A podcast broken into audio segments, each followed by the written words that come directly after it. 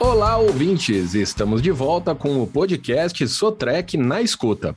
O tema de hoje é comunicação estratégica no agro. Para isso, convidamos Melissa Freitas, engenheira agrônoma que atua na área de consultoria no segmento de agronegócio.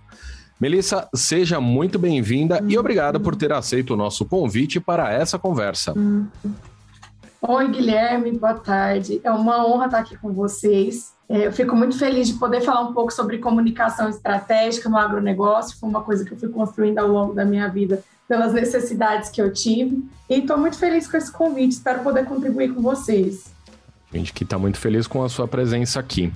Melissa, antes de entrar no tema comunicação estratégica, fala um pouco da sua formação acadêmica e em quais segmentos você trabalhou dentro do agronegócio. Eu sou engenheira agrônoma formada pela UFMT. Eu trabalhei com pecuária desde criança, sou a quarta geração numa família de pecuaristas e optei por trabalhar com agronomia. Todo mundo me faz essa pergunta porque eu não gosto de sangue. Então, veterinária, que é algo meio óbvio dentro da minha seria óbvio dentro da minha família, já que todo mundo é pecuarista, é, seria o óbvio. Mas como eu não gosto de sangue, eu fiz agronomia. Pesquisei sobre as outras profissões e decidi por essa. E trabalhei é, com fertilidade dos solos e nutrição mineral de plantas numa empresa atendendo a fazendas e trabalhei também é, com a família depois dessa empresa dentro da, da pecuária. E na, durante a graduação eu fiz estágio na SEMA e também na, na Eucatex. Então as minhas experiências estão mais voltadas um pouquinho para a área ambiental, já muito lá atrás, depois com, com a produção de, de madeira e, e pecuária. Agricultura também um pouquinho. Dei uma andadinha boa em muitas coisas. Que legal. E aí, quando a gente fala em comunicação estratégica, a impressão é que é algo muito teórico, né? Mas não é bem assim. Explica pra gente como é essa consultoria que você faz e qual é a importância dela dentro do agronegócio? Depois que eu andei por esses setores que eu te falei e comecei a trabalhar com a família, eu percebi que, tinha, que eu tinha muitos problemas por questões de comunicação.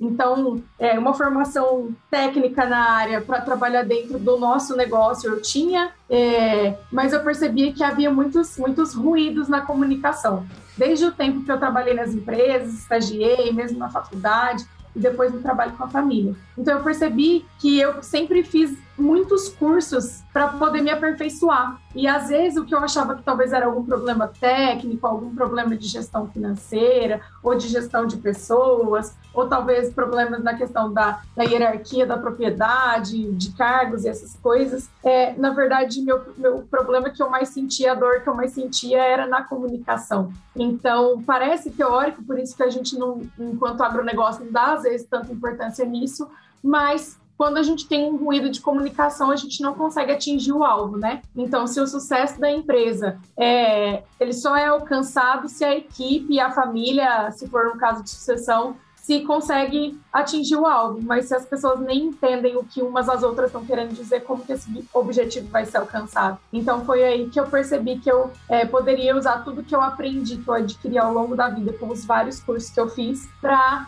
é, ajudar outras pessoas a não passarem pelas dificuldades que eu passei. Legal. E aí, nisso você começou a, a fazer uh, essa ideia de consultoria para as famílias e tal, foi isso? Isso isso, consultorias e mentorias. E então, é por, eu sempre, como eu falei, eu sempre gostei de estudar muito e de aprender com pessoas que já sabiam, para uhum. eu não ter que ficar dando cabeçada. Então, claro. eu entendi que eu poderia usar tudo aquilo que eu aprendi para encurtar a curva de aprendizado de outras pessoas. Então, eu comecei com mentorias, eu tenho algumas pessoas que, que são as minhas mentor, assim, mentoradas e as empresas que eu dou consultoria, que eu faço um serviço para a empresa. Quando a empresa, geralmente eu faço um serviço de consultoria, que eu atendo mais pessoas, e quando é uma pessoa só da família que, que quer, eu faço uma mentoria mais específica para aquela pessoa. E aí eu tenho atendo uma empresa fora do agronegócio e ao, ao, algumas mentoradas fora do agronegócio e outras dentro também, porque, como eu falei, a comunicação se, se, houver ruídos na comunicação, em qualquer sentido, tanto dentro das famílias quanto fora da família no agronegócio, ou sem o agronegócio, em outros setores, também dá problema e não se atinge o objetivo. E aí comecei com, com essas mentorias por isso. Entendi. E aí, qual que é o perfil do, dos clientes, das pessoas e empresas que procuram por esse tipo de consultoria em comunicação? Quando elas têm algum problema para realizar determinadas atividades. Então, eu tenho algumas que são mulheres que têm problemas dentro da, da na sucessão, tem outras que têm problema para lidar com os funcionários, é, no sentido de, de ter a gestão mesmo de uma equipe de pessoas, porque às vezes a, a, os funcionários não entendem aquilo que ela está determinando. Estou é, falando mulheres, porque hoje o que eu, eu o, as mentoradas que eu tenho são mulheres, e, e também para equipes, algumas gestoras que têm dificuldades com as equipes de, de obter os resultados. Então, são pessoas nesse, né, com, com dificuldades de obter o resultado por problema na comunicação e não por falta de conhecimento técnico e não por falta de gestão financeira ou de gestão de pessoas em si. Certo. E aí, ah, bom, a gente sabe que uma empresa familiar ela não vai manter e ter sucesso se os sucessores não, não estão dispostos ou se eles não estão se entendendo para dar continuidade ao negócio. E aí é aí que você entra. Isso. É, eu vi ao longo da minha vida várias famílias que não davam continuidade na sucessão por conta disso, por causa da, da, dessa falta de comunicação. Então, muitas vezes os filhos eram formados na área do agronegócio e, e aí, nesse atrito dentro da família, muitas vezes eles decidiam sair. Então, várias vezes eu ouvi até amigos do meu pai falando na própria faculdade: é, Nossa, eu não quero trabalhar com meu pai porque é, a gente não se entende, e tendo bastante conflitos, ou os pais reclamando: Nossa, você só tem duas filhas e as duas deram continuidade no seu negócio, e eu tenho filhos homens e, e não estou conseguindo fazer isso foi aí que eu fui notando que é por questões de comunicação mesmo. Então, por exemplo, o que, que o, pai está passando para o filho enquanto valor? Não, trabalhar na propriedade rural é uma coisa boa, é, e, e, aí mostrar esse lado positivo para que ele queira permanecer no negócio e ao mesmo tempo ter essa flexibilidade de conversar para ir trazendo as inovações que o filho tem. Então, o filho às vezes quer mudar o negócio, quer trazer inovações, tecnologia, e o pai é mais conservador, então eles entram, entram em atrito por não saberem é, mediar isso, de até que ponto um vai ou outro vai, mas mesmo dentro da comunicação. Porque até para você apresentar um projeto ou uma, uma alguma nova ideia para a pessoa, você tem que conhecer qual é o perfil dessa pessoa, como você vai abordar ela, se ela está enxergando aquilo como algo que é para melhorar ou se está como se ela estivesse sendo substituída ou que aquilo não é válido mais. Então, grande parte dos conflitos é por, por isso, por falta da pessoa ter sabedoria no, se colocar, ter técnicas, estratégias de, de vender melhor esse projeto, né? E aí a gente tem que sempre pensar no objetivo. Se o objetivo é o sucesso da propriedade familiar ou da, o sucesso da empresa, então o conflito vai atrapalhar que esse sucesso seja alcançado. E mesmo o sucesso da família, né? Porque quando a família briga e ela fica destruída, não tem sucesso também. Sem dúvida. E aí, você também é vice-presidente da Agroligadas, né? Que é um movimento de mulheres do agro e que encomendou uma pesquisa para ter esse diagnóstico dessas mulheres dentro do agronegócio. O que, que essa pesquisa eh, revelou e o que você destacaria do resultado desse levantamento? Essa pesquisa nos revelou ah, como a, a mulher dentro do agronegócio ela tem ocupado novos cargos, como ela tem ganhado mais visibilidade e mais voz dentro das propriedades, ainda aquém daquilo que a gente gostaria, é, do que no, a gente enquanto mulher, né? enquanto mulher nós esperávamos, mas ao mesmo tempo foi um grande crescimento, a gente deu um salto na participação e é muito importante como a gente tem, é, que essa revista, essa pesquisa revelou que as mulheres têm buscado por conhecimento conhecimento, que elas têm buscado capacitação, que quando a mulher assume determinadas posições dentro da propriedade, como elas trazem junto também a inovação, a gestão, tecnologia, são é, mais abertas a isso e também que a, a, satisfação delas. Isso foi uma das coisas que mais me deixou assim feliz com, com o resultado da pesquisa, é mostrar a satisfação da mulher dentro do agronegócio. E com todas as intempéries de talvez ser um mundo mais masculino, mas que ela tem ganhado espaço, que ela tem ganhado voz e ela se sente feliz por todas essas conquistas que ela tem tido e como ela pode contribuir com o setor, é, não no sentido de ah, competir com o homem, mas de agregar valor para aquilo que o, que o setor tem de melhor e, e com essa valorização do próprio agronegócio.